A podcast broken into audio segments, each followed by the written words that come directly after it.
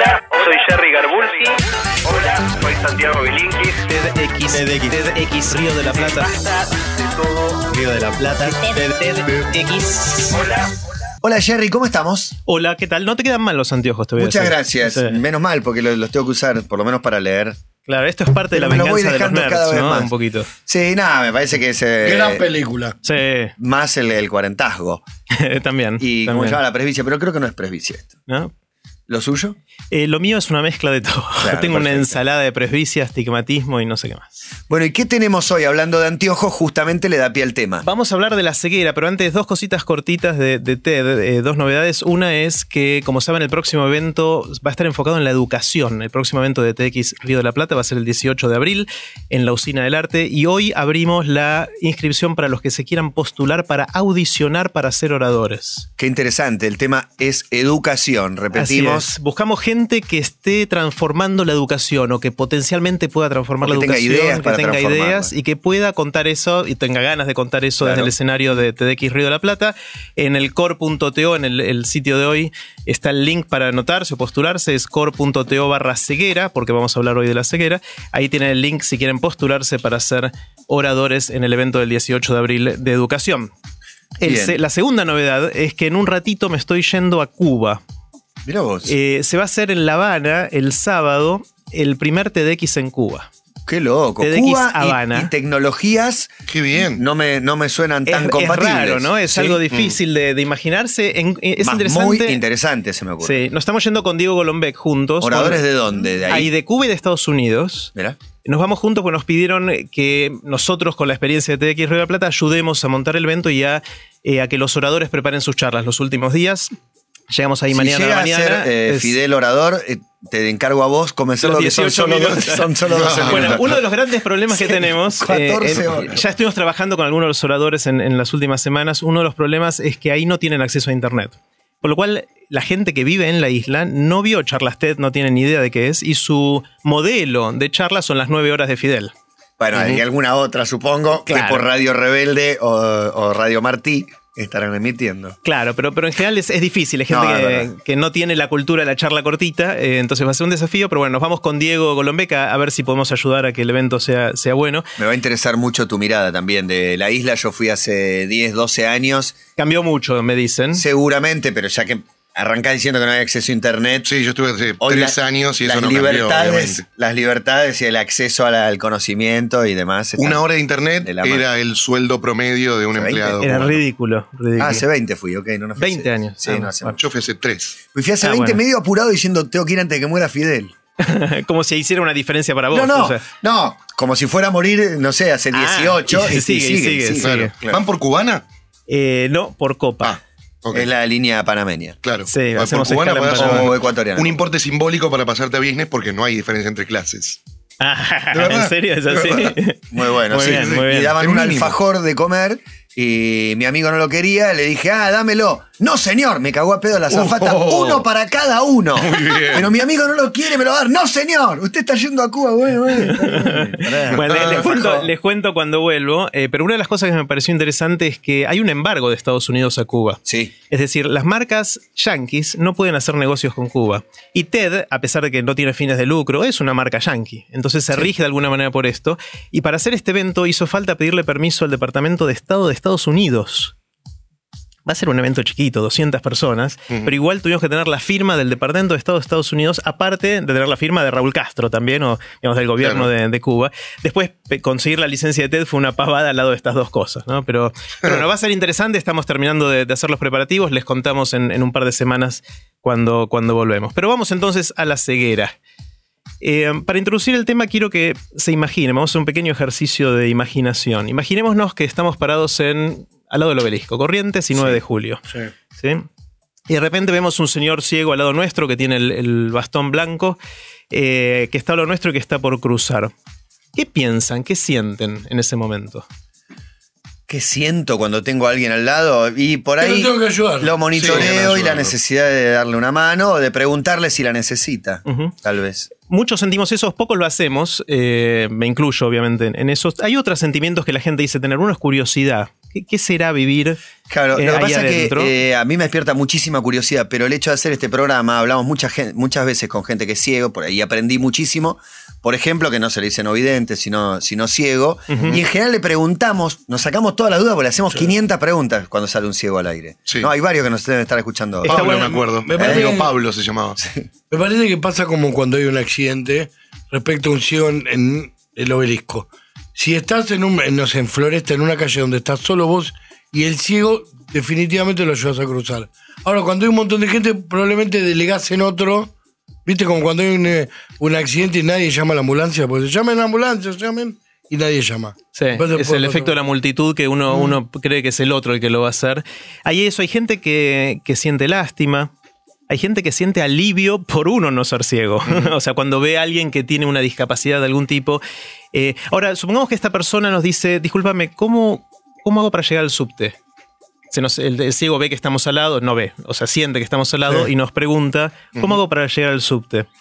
No es fácil la respuesta, porque si nos pregunta un alguien que ve, No, si estamos por cruzar el obelisco son 20 metros, ¿no es? Sí, bueno, pero hay que. ¿Cómo le decís? ¿Le señalás? Lo No, acompañás. no, no. Lo bueno, eso, sí. es, eh, la- eso es lo que hay que hacer. Hay que acompañar porque es muy difícil de dar indicaciones. Seguir derecho o doblar. Sí. O sea, Guarda el jalón. Claro, claro, bueno. Eh, la verdad es que, que a nosotros nos da miedo esa situación, pero para alguien que es ciego hace un tiempo, ya se acostumbró y sabe cómo manejarse. Ujú. O no hay que tener lástima porque hay gente que está viviendo muchas veces muy plenamente. Sí. Eh, hay, hay un dicho que me gustó mucho de un tal Pierre Villey que dice, una persona que ve juzga a un ciego no por lo que es, sino por el miedo que provoca la posibilidad de perder la vista. Es muy interesante, o sea, le- no, no tendríamos que sentir lástima porque no es eso, o sea, la persona puede ser re feliz, puede estar pasando la bárbaro, Claramente. es más nuestro miedo que, que la, la realidad de ellos. Un- una organización de Estados Unidos que es la Fundación Americana para la Ceguera, hizo una encuesta entre mil personas y le preguntó de todas estas enfermedades cuál es la que más impactaría tu calidad de vida. Una lista larga de enfermedades. La primera de todas fue la ceguera, Mirá. lo que la gente sentía que más impactaba la calidad de vida. La segunda era el HIV-Sida, después cáncer, después tener una ACV y después sea, las que- enfermedad las cardíaca o infarto. Causas de muerte Exacto. iban detrás de la ceguera. La gente prefiere correr el riesgo de morirse a quedarse ciego según esta encuesta. Eso es lo que creemos los que vemos. Por supuesto, la gente que se quedó ciega ya se acostumbró. Al principio es un garrón. Si te quedaste ciego ahora, No, no, es terrible. es un garrón Claro. y cualquier problema de estos. sí. Pero una vez que te acostumbras y empezás a vivir con eso, ahora vamos a ver algunos casos, eh, puedes tener vidas muy, muy plenas y, y ser recontra feliz. Eh, um, en general nos dan miedo las cosas que no nos conocemos, ¿no? Eh, la, la gente piensa en la ceguera cuando uno se lo dicen por primera vez como estar encerrado en un ataúd, en un lugar que casi causa claustrofobia, pero la verdad es que no es así como lo vive la gente que, que es ciega hace un tiempo. Entonces la idea de hoy es hablar sobre qué es la ceguera, cómo lo viven algunos ciegos y qué está haciendo la ciencia y la tecnología para ayudar. Y en esto hay unas cuantas cosas increíbles, bastante recientes, eh, que hacen que quizás en, el- en nuestro futuro cercano la ceguera pueda prácticamente desaparecer. Ojalá. Les voy a contar algunas de esas que, que me parecieron. Y lo, que es llamativo, estamos hablando de, con Sherry, hay chicos que además de por distintas enfermedades te puede pasar a lo largo de la vida, pero que nacen ciegos y sordos. Y lo más que lo que más cuesta es que mantengan la posición erguida. Nosotros no nos damos cuenta el laburo que es para nosotros estar erguidos porque lo necesitas para ver y escuchar. Las personas que nacen sin ver y escuchar están, como con la cabeza agachada, dice que esto por eso me fui de plano, este, y es lo que más cuesta porque es, es un laburo. Claro. Sí, es increíble. Es- esos chicos, eh, hay, hay escuelas que se dedican a educar a estos chicos. Es muy difícil porque es muy difícil. Llegás con el tacto, esencialmente. Solo tacto, sí. Eh, me es imposible imaginarme qué piensan esos chicos. O sea, no tienen lenguaje. no- no- o sea, ¿cómo, cómo, Se piensan que. No, pues, me parece, calculo que piensan que la normalidad es esa. Claro, claro, no pueden, no- no no pueden entiendo, saber que hay no otra cosa. Es la suya, su normalidad es esa, Claro. pero saben que no es la única que hay, Mm. me parece. No, Sí, no, no sé, me es muy difícil imaginarlo. Pero bueno, les cuento rápidamente cómo funciona la vista, que es algo bastante simple, pero no tanto. Supongamos que alguien está mirando la cara, digamos, de, de un bebé, ¿no? Entonces la luz nos llega a los ojos. Los ojos tienen lentes, que se llama el cristalino, y otras partes del ojo, que enfocan la luz en la parte de atrás del ojo que se llama la retina. En la retina hay unas células que eh, son fotosensibles. Eso quiere decir que detectan la luz. Y cuando detectan la luz generan señales eléctricas. Esas señales eléctricas viajan a través del nervio óptico hasta el cerebro, donde nosotros las interpretamos como imágenes. Mira, un bebé. Ahora, lo que viajan son señales eléctricas, no es la, imagen del bebé. Con lo cual, el cerebro hace una interpretación que vamos aprendiendo a medida que crecemos como bebés de e, esa combinación de señales eléctricas que nos llegó corresponde a la imagen de un bebé. Entonces, cuando uno queda ciego, hay algo de esto que falla en todo este sistema, por lo cual uno no puede ver.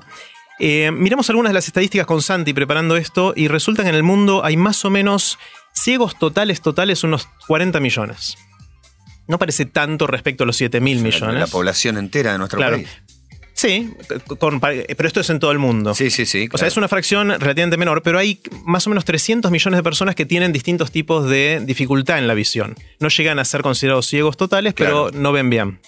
En la Argentina no hay buenos datos, no encontramos buenos datos, pero parecería que el número de ciegos en Argentina está entre 200.000 y 300.000, que es un número grande. Eh, Respecto a otros países. el- es, más o menos el promedio mundial per cápita. Hay- en África está mucho peor. ¿Cómo y en per Estados- cápita? O sea, Por- por la, país. Cada mil habitantes. Ah, la, cantidad, la cantidad de ciegos que hay cada mil o cada millón de habitantes de la Argentina es parecido al promedio mundial. En algunos lugares de África está mucho peor y ahora vamos a hablar Porque por qué. por determinadas enfermedades que sean más. eh, Claro, ahora vamos a ver que, que las causas de la ceguera y, y cómo en países más desarrollados están un poquito mejor que nosotros. Eh, entonces, las causas. ¿qué- ¿Por qué uno se queda ciego? La principal causa, según la Organización Mundial de la Salud a nivel mundial, más o menos la mitad de las cegueras son por cataratas. La catarata es, eh, es una. se te hace opaco el cristalino. Este, la lente que tenemos para enfocar se va haciendo opaco, deja de ser transparente, entonces no nos llega la luz y por lo tanto no podemos procesar toda la Pregunta, imagen. ahora siendo tan sencilla la operación hoy por hoy de catarata que te vas el mismo día a tu casa, ¿sigue siendo? Sí, porque esta, esta gran mayoría de gente es en lugares donde no está todavía la operación. Ok. Es decir, hay muy poca gente que teniendo el acceso económico, estando en un país más o menos desarrollado, tenga cataratas. El progreso, lo que- o sea, la- el, el no acceso al progreso. es lo que Exactamente, así. que es re triste. O sea, hay un montón de gente que podría no ser ciega y lo es. tuve una charla el otro día con mi mamá, con una amiga que al marido le operaron de cataratas, fue y se volvió en el día y ve perfecto, y ellas fueron para ver si tenían cataratas y volvieron desilusionadas por no tener cataratas. Porque iba- a la empezar a ver catarata y veo perfecto. Claro. Claro. Y no era catarata. Bueno, y esto es algo que está hace tiempo. Mi abuela, que falleció ya hace tiempo, hará unos veintipico de años, se, una operó, condena, se operó, de se operó, una de las primeras que se operó Sí, en sí, ese momento. Llegó a la casa y me dijo, no te puedo creer que los azulejos de mi baño son celestes. Mm. ¿Quién me los cambió? Eran grises, hasta ayer eran grises. O sea, te cambia la forma de ver el mundo de un- Sí, de por un día supuesto. para otro. Es muy increíble. Borges Bueno, quedó ciego por cataratas, dicen ahí muchos tuiteando. bueno, hay, hay debate sobre qué causó la ceguera de Borges. Hay gente que dice que fue cataratas, hay gente que fue que Hay dice... debate por todo igual. Sí, un golpe que se dio a los 39 años contra un, contra un marco de... Jerry vine a estudiar Borges. Sí. mirá, mirá, Eh, eh, estoy muy bien. enterado.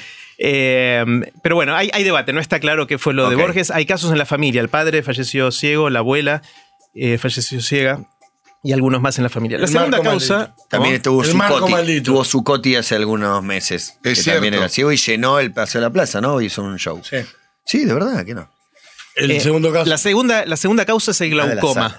Glaucoma eh, es una enfermedad que también se puede tratar, que en general está asociada al aumento de presión dentro del ojo, que va haciendo que te quedes ciego eh, paulatinamente. Si lo tratás con tiempo, te pones unas gotitas y, y, y O con zafás. THC, dicen que también ayuda. Sí, ¿Sí? en el Bush Doctor, el tema de Peter Tosh, eh, Legalize Marihuana, dice es bueno para el glaucoma, es bueno para. Hay dos enfermedades que, que menciona: por el asma y para el, gual- y el, gual- el Sí, glaucoma. Mira, Glaucoma. bueno, La mi- canción. mi- es, es bastante hereditario el glaucoma, entonces si uno tiene un pariente, eh, un padre, un abuelo que haya tenido glaucoma, es bueno chequearse la presión de los ojos al menos una vez por año para detectarlo temprano, No, porque no te duele nada. de nada. los Molesto, ojos. Es como los neumáticos. La presión de los ojos. Sí, es muy fácil. es, de mo- hecho- es fácil, pero es molesto. Te apoyan algo en el ojo, son Oh. dos segunditos, pero, sí, pero está molesto como ponerse un lente de contacto. Sí. O sea, no, no, no yo soy molesta bastante tanto. maricón. Sí. Pero te pusiste los lentes para el ochentoso. Sí. Para la producción. Bueno, mi, mi mamá tiene glaucoma, eh, está medicada y no, no tiene problema, no, le- no, no se va a quedar ciega, eh, pero yo voy una vez por año al, al oftalmólogo y me mide la presión y está Es un todo bien. segundito la presión. Es, es muy fácil, es algo que se puede tratar, pero de nuevo, es algo que se puede tratar en los lugares donde se sabe, donde está la cultura y donde están las,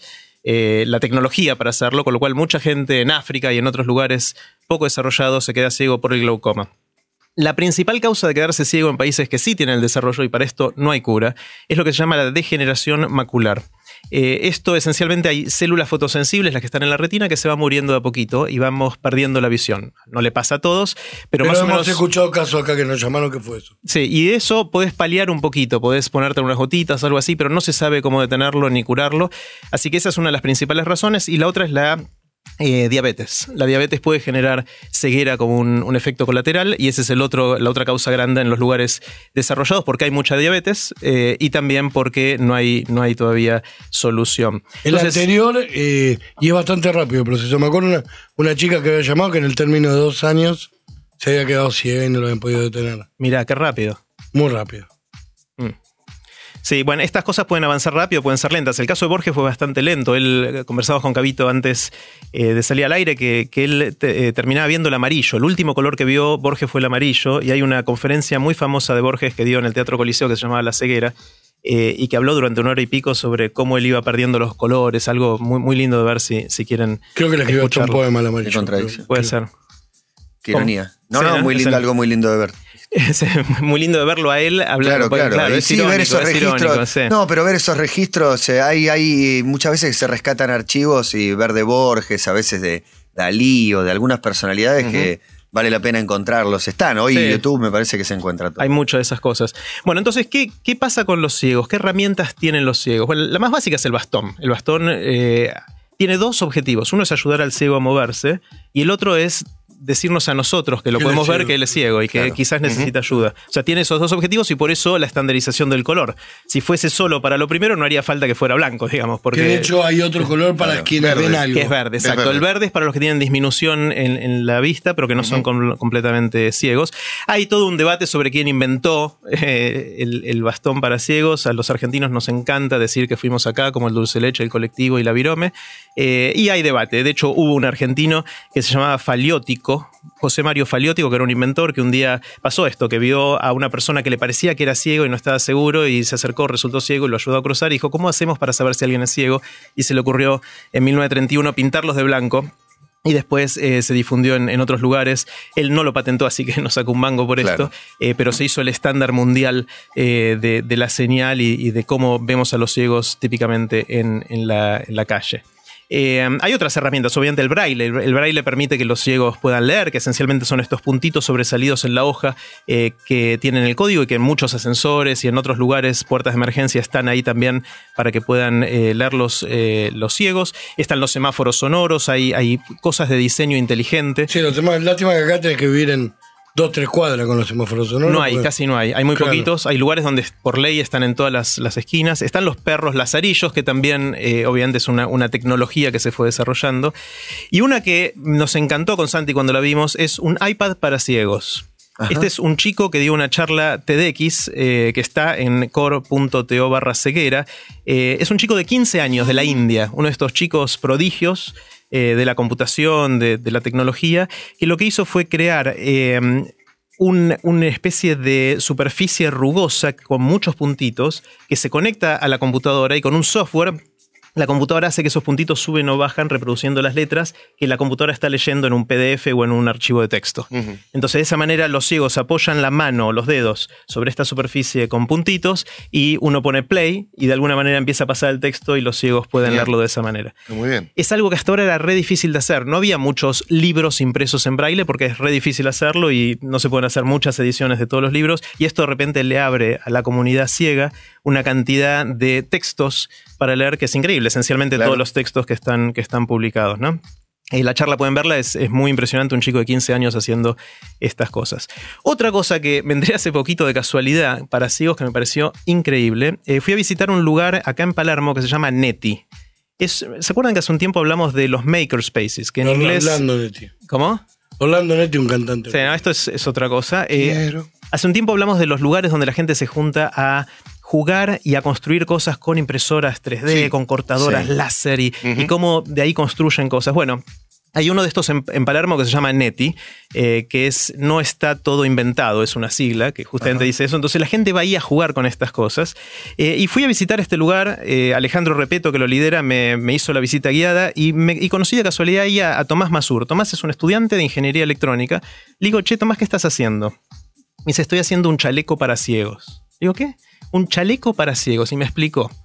lo que está haciendo, trabajando junto con Paula Cuartino, que es diseñadora de indumentaria, es un chaleco en el cual va a poner detectores de proximidad como lo que tienen ahora los autos modernos para estacionar, pi, pi, pi, pi, pi, pi, pi, pi, pi, pi, cuando uno va estacionando. Claro. Bueno, pero el detector va a estar en el chaleco, en varios lugares del chaleco, y va a tener vibradores, como los vibradores de cuando suena el, el celular, de forma tal que si uno se pone ese chaleco, le vibra cuando tiene alguien o a- algún objeto próximo en la dirección Claro, de en, ese en lado. el auto muchas veces vibra según el lado que tengas un objeto, así que podría estar Los perfeccionado. sonidos son para diferentes. eh, Claro. si Vienen de un parlante del otro, se te Sí. prende la lucecita en el tablero diciendo Además de saber que han agudizado por ahí los otros sentidos, ¿no? Eh, los que son ciegos. Claro, pero imagínense a alguien que tenía que ir con el bastón y de repente tiene un chaleco.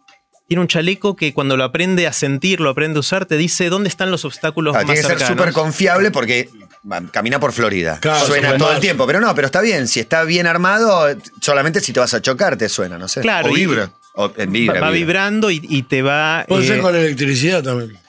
No, es un poco, un poco es cruel. el- Eh, se puede hacer, o sea, descargas muy, muy bajitas pueden funcionar. Eh, esto lo llaman el DOMBI, que es el detector de obstáculos para no videntes, aunque ahora a la luz de lo que comentaron debería llamarse para ciegos, ¿no? Dombi. No para no videntes. No, no, Don Viraldo, ¿qué ese? No, No, tiene- me dicen Dombi acá, No, querido. no, no, no fue por Lo eso. veo perfecto de todas maneras. pero tiene lente. Bueno, una, una- esto es más o menos lo que hace un murciélago, ¿no? El- los murciélagos tiran, el- la naturaleza tiran señales Sondas, acústicas señales. y después reciben la web y saben a qué distancia está el objeto que, re- que reflectó esa o que reflejó esa onda sonora y entonces saben si tiene un obstáculo cerca o lejos, de la misma manera que uno lo sentiría con esto. Entonces, charlando con, con Tomás ahí en, en Neti, eh, pensamos que quizás esto estaría bueno para los murciélagos, los jugadores de fútbol.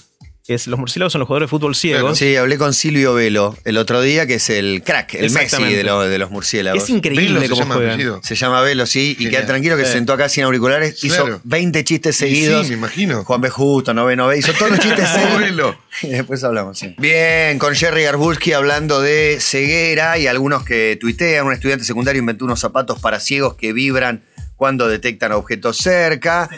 Y, y otras cuestiones, como dice. Se parece al chaleco que vibra Claro. también cuando hay cosas cerca. Una técnica parecida. Bueno, se empieza a desarrollar algo para un universo más pequeño. Son 200.000 en Argentina sobre 40 millones, pero muy necesitado de esta nueva tecnología. Totalmente. Y mm, con esto de los zapatos que vibran, hay otros zapatos que hacen algo más asombroso todavía. Estos- Lentes con sensores de proximidad. No te interrumpo más, discúlpame. También nos ponen acá hay que muchas están cosas. inventando. Realmente está explotando la cantidad de opciones que hay para mejorar la movilidad y, y la forma en que puede desarrollarse una persona ciega. Eh, este es un señor que se llama Anthony Vipin Das. El, el link de lo que voy a mencionar ahora está en core.to barra ceguera. Y es un señor que desarrolló eh, unas zapatillas para ciegos, pero no, no vibran, sino que tienen GPS. Ajá. Uno de los grandes problemas que tienen los ciegos es la orientación y la dirección. Vieron que en general cuando van con el, con el palo o están cerca de una pared y van golpeando la pared para no desviarse, porque no- si vas, no sabes si estás yendo en línea recta o si te Sí, desvías van un poquitito, tocando piso y pared, piso y pared, van tocando, sí. Claro, o cordón y piso, o sea, algo que le dé una sensación de que la dirección Claro. es la correcta. Porque vos virás un 3% tu, no sé, tu, la inclinación y ya te vas para Exactamente. o sea, en Después de 20 100 metros, te metes en la calle. Sí. Totalmente. Entonces, eh, estas zapatillas lo que hacen es tienen un GPS y tienen forma a través de vibración u otros estímulos de decirle al ciego si se está moviendo en la dirección correcta. Uno, cuando sale, una persona ciega sale con estas zapatillas, le indica a la zapatilla dónde quiere ir, como cualquier sistema GPS, y el uno va Ahora el sistema de reconocimiento de voz, aparte, no hace falta que escriba. puede hacerlo. Y, y también cuando va avanzando, le dice, con, vibrando, tenés que doblar un poquito a la derecha, un poquito a la izquierda para no desviarte. O inclusive si tenés que pegar una curva de 90 grados, te lo indica vibrando del lado correcto para que sepas para qué lado tenés que, que moverte. Eh, y Qué de hecho tiene algunas cosas que es divertida. Por ejemplo, si golpeas dos veces con la zapatilla fuerte, sabe que querés volver a tu casa. Entonces te manda a casa.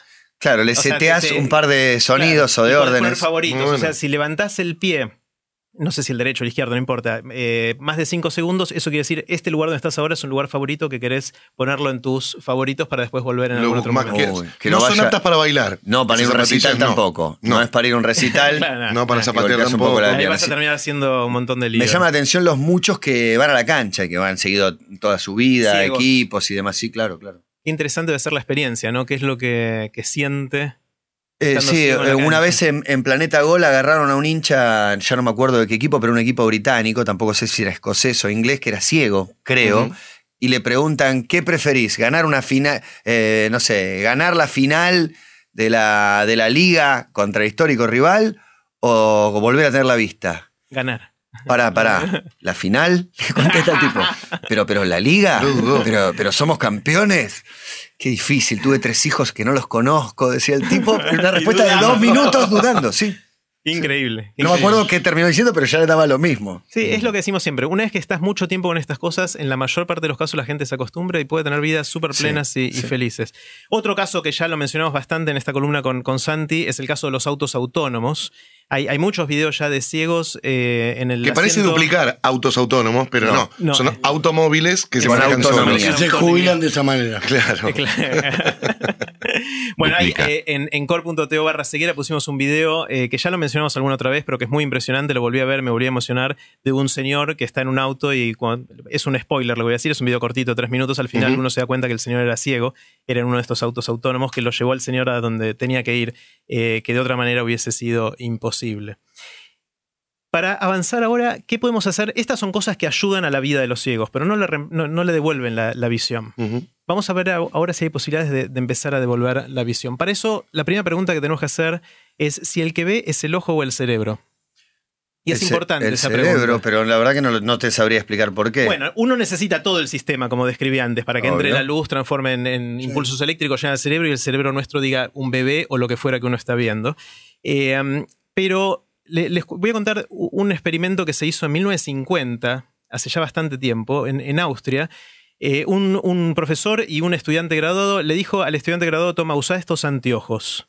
Y le dio unos anteojos que tenían la particularidad de invertir las imágenes este, este estudiante, cuando veía, veía lo de arriba abajo y lo de abajo arriba. Te daba vuelta el mundo. Quilombo. Cuando te los pones es un quilombo, no entendés nada, te llevas todo puesto. Después de, de unas horas empezás a esquivar algunas cosas, empezás a encontrar la mano. Después de algunos días te acostumbras un poquito más. Y después de 10 días te olvidas que, estás, al- que están al revés. Ajá. Es muy impresionante. El Mirá. cerebro se va acomodando y decir, esta es la nueva realidad. Y lo que coincide con lo que yo sé que es arriba o abajo es al revés de lo que veo y el cerebro es como que da vuelta la imagen en el procesamiento. Y esta persona, después de 10 días de usar sin sacarse estos anteojos, camina por la calle sin ningún problema, anda en bicicleta, todo, cuando en realidad a lo que llega a los ojos es al revés de lo que le llegaba 10 días antes. Se acostumbra a todo el, El cerebro. cerebro Es una máquina de aprender. Es súper plástico, se va moldeando a medida que va teniendo distintas necesidades. Lo que es un poco divertido e interesante es que cuando después de esos 10 días te sacás los anteojos, ahora ves al revés. Sin los anteojos ves al revés. Porque el cerebro dijo, no, pará, ¿en qué quedamos? Claro, ¿Ah, ya los, y no, supongo que llevará un 10 tiempo volver a acostumbrarse. vuelve- Claro. claro. De tanto hacer fuerza por dar vuelta a la imagen, se queda seteado así. Claro, el, el cerebro se reacomodó porque esa es la forma en que ve ahora. Y ahora uy, de nuevo me lo das vuelta y de nuevo llevará unos días Claro. acostumbrarse a, a vivir de nuevo así. Entonces, lo que es interesante es que quizás si el cerebro es tan plástico, podemos aprovechar eso para devolverle la visión a la gente que la perdió a pesar de no poder reconstruirle los ojos. La mayor parte de los ciegos son ciegos porque algo falla, ya sea en su ojo o en su nervio óptico Sí. no en el cerebro. La mayor parte de los casos son, son así. Eh, entonces hay mucha exploración de cómo hacer para hacer llegar al cerebro la señal para que interprete la visión, la vista, sin tener los ojos. Le- les cuento un, un par que, que me llamaron la atención. Eh, primero, un, un experimento que se hizo con un videojuego. Este es un señor que se llama Lofty Merabet, Merabet o Merabat, algo así, eh, que dio una charla en TEDx Cambridge, también está en core.to barra ceguera, muy buena la charla. Eh, él dice que la ceguera es simplemente otra forma de ver. Y cuenta un- una cosa que hizo con videojuegos para chicos ciegos que me pareció increíble. ¿Se acuerdan de Doom? Sí. El videojuego de los 90. Yo no. Cabito seguramente lo Sí, jugó. lo Sí, claro que sí, el Doom de la 3D. El Doom, claro, que vos Sí. tenías que salir de, de unos pasillos y unas casas y te perseguían por todos lados y te tenían, los monstruos te iban a matar y tenías que escaparte. Bueno, esa es la versión que todos conocemos o que muchos conocemos para eh, gente que, que puede ver, pero hay una versión que él desarrolló para ciegos, en lo cual todas las indicaciones de hacia dónde sigue la casa, de dónde viene el peligro del monstruo, todo eso te llega a través de los auriculares, te llega a través del sonido. Entonces vos te pones los auriculares y vos con el mouse podés ir moviéndote para dónde vas de acuerdo a lo que vas escuchando. Y la gente ciega, que en general tiene un desarrollo de la audición bastante particular, empieza a construir un modelo mental de la casa en la que está encerrado y de la cual tiene que escapar. Claro. Hicieron muchos experimentos en los cuales, después de jugar un rato, a la gente le preguntaban, reproducí esta casa. Y te pueden dibujar o describir la casa Perfectamente. Es más, te dicen, ahora estás en tal otra pieza y tenés que llegar a otra. ¿Cuál es la manera más rápida de llegar? Y te dicen cómo tenés que ir. O sea, de alguna manera se van armando un mapa mental en sus cabezas de cómo es la geometría del lugar en donde están, en donde están metidos. Eh, y resulta que les hicieron ahora estudios de mirar al cerebro qué zonas se activan y a esta gente se le activa la zona que nosotros los que vemos usamos para ver. Mirá es decir, vos. que de alguna manera están viendo. Funciona esa zona. Están viendo, esa zona está funcionando y con el, de alguna manera la señal que te da el- los oídos, pero es una señal tridimensional de un espacio que vos vas reconstruyendo como si tuvieras una visión de todo, de todo eso. Entonces, eh, lo que dice él al terminar su charla es que la ceguera no es vivir en oscuridad. Eh, esta gente no está en oscuridad, está de alguna manera viviendo y moviéndose de, de todo eso. Entonces, si uno dice el, el cerebro es plástico y podemos hacer cosas, quizás podamos devolver la vista. Hay, un caso eh, que a mí me, emociona mucho, es de una, chica de 25 años que se llama Emily Gossiot, eh, en Nueva York. Eh, a ella hace unos años la atropelló un camión muy fuerte, estuvo en coma, estuvo a punto de morirse. Volvió después del coma, se recuperó, pero quedó ciega, totalmente ciega. De hecho, pobre, era, tenía problemas de audición antes, no era completamente sorda, pero era bastante, eh, eh, te- no, no oía muy bien y ahora quedó completamente ciega. Y es una artista visual, para colmo. Ella hacía arte visual, hacía dibujos. Qué loco. Entonces ahora cuenta que una vez que se recuperó el- la coma, sigue dibujando con crayones. Parece que si uno dibuja con crayones de cera, con el- la otra mano puede tocar y ve dónde está el rastro de lo que fue dejando y puede con los dedos ir reconstruyendo en su cabeza lo que, lo que está dibujando. La llamaron hace dos años de, de un, un lugar que se llama Lighthouse School en Nueva York, que es un lugar para un, un club de ciegos, una escuela de ciegos, y le dijeron, mira, ponete estos anteojos. Le dieron anteojos como si fuesen anteojos de ciegos, pero un poquito más pesados de lo normal. Estos eran anteojos que en el medio del, del anteojo tenía una camarita que miraba para adelante. De esa camarita salía un cablecito y el cablecito terminaba en un cuadradito de un centímetro y medio de lado, más o menos de metal, como si fuera el tamaño de una estampilla, eh, que le dijeron, "Po- ponételo sobre la lengua. Este era un cuadradito que tenía miles de terminales eléctricas conectadas a la, Ah. a la cámara. No era de cartón. No, no, no era cartón, era, era de metal y, y las terminales eléctricas lo que hacían era procesar, una computadora procesaba lo que salía de la cámara y hacía pequeñas descargas eléctricas muy chiquititas que no molestan eh, sobre la lengua de esta chica. Le pusieron, se puso esto sobre la lengua y ella sentía, cuando se lo puso al principio sentía como burbujeos, como si uno estuviera tomando una gaseosa y no entendía qué era lo que pasaba, ella completamente ciega, le pasaban cosas delante de la cámara, objetos, eh, le decían esto es una silla, esto es tu mamá, este es tu novio, eh, y ella realmente sentía burbujeo y no entendía nada. Empezó a hacerlo y, lo tuvo varios días. Después de, de varios días de, de hacerlo, de repente un día le pasaron algo que, por como lo describen, para mí es un flota-flota. Esencialmente un, un cacho de, de- no sé de qué material son. Sí, estos. es un, no es El- telgopor, es una goma. Una de esas cosas. Poliuretano. Una de estas cosas se la pasaron delante de su visual y de repente lo vio. Ella lo describe como de re- no lo podía creer. De repente lo vi. ¿Cómo lo veo? Lo vio con la lengua.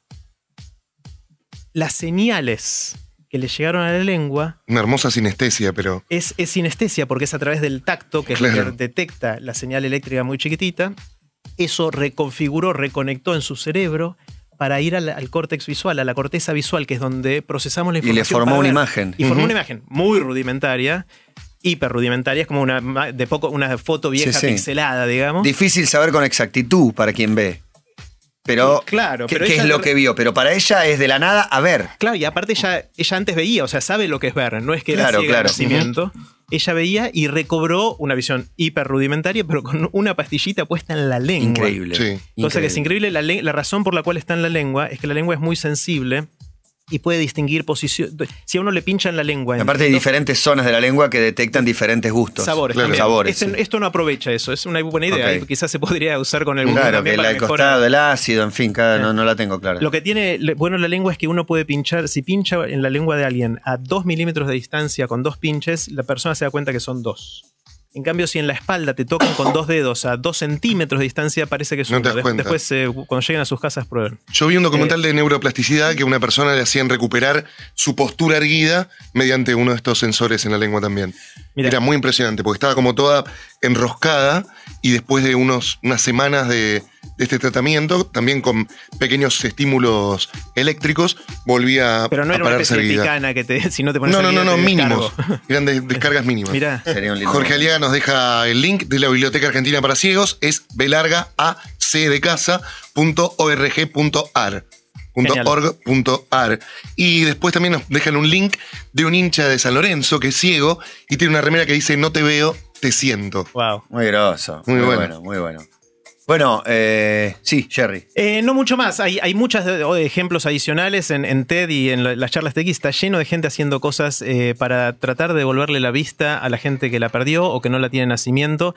Eh, combinando los tratamientos contra el glaucoma, contra las cataratas o las operaciones y eh, la posibilidad de darle a los que desafortunadamente pierden la vista esta capacidad de volver a recuperarla, mi sueño es que de acá a quizás 30, 40 años eh, sea historia. Ojalá. Ojalá, ojalá. El, el problema es que mientras hablaba yo pensaba todo el tiempo y a la vez pensaba que ese era un verdadero problema, en que la gente lo que más quiere saber es ¿y cuándo? ¿Y cuándo va a ser? Que también las tecnologías se desarrollan, pero, pero la gente quiere saber ¿y cuándo crees que no va a haber más ciegos en el mundo? Bueno, Claro, en- en 30, estas 40, cosas es aventurado. Es difícil. Lo que suele pasar es que tendemos a sobreestimar lo que va a pasar a corto plazo. Es decir, creemos que mañana ya va a cambiar todo y tendemos a subestimar lo que pasa en el largo plazo. Eh, de acá a 10, 20 años van a pasar cosas que hoy ni nos podemos imaginar, pero mañana va a ser el día y va a ser igual que hoy. O sea, de mañana, de hoy a mañana no va a cambiar. No sé, no tanto. te vamos a andar tanteando igual a ver cómo viene todo. Sí, ¿no? Bueno, hablando de la ceguera, todo se puede ver. Estamos retuiteando y demás en core.to barra ceguera y además ahí estamos tuiteando, insisto, acabo de poner a este hincha del Chelsea que en una vieja nota del aguante había dado esa respuesta increíble. Muchos mandando mensajes diciendo que esta persona que vos creés que operó a tu abuela, a mí me operó. Dicen, viste, cuando sale, eh, cua- cuando uno se opera con alguien, viste que ese nombre no te lo olvidas más. Y así pasan 10 años, vos decís, querés decir, ese me operó a mí, estoy agradecido de él, aunque haya pasado tanto tiempo. Gracias, Jerry. Un placer. Una vez más, aquí, antes de un eh, TED Cuba. ¿Cuándo es el TED Cuba? El sábado, el sábado. No, no se pasa por streaming. Desde ahí no va a ser difícil, pero después les cuento. En un par de semanas vengo y les cuento qué tal fue. Por favor, qué experiencia. TEDx Cuba se viene por primera vez. No hay un acceso libre a internet. No tienen eh, ningún modelo de cómo son los oradores, más allá de las nueve horas de Fidel cada vez que habla, que hace tiempo que, que no habla. Pero bueno,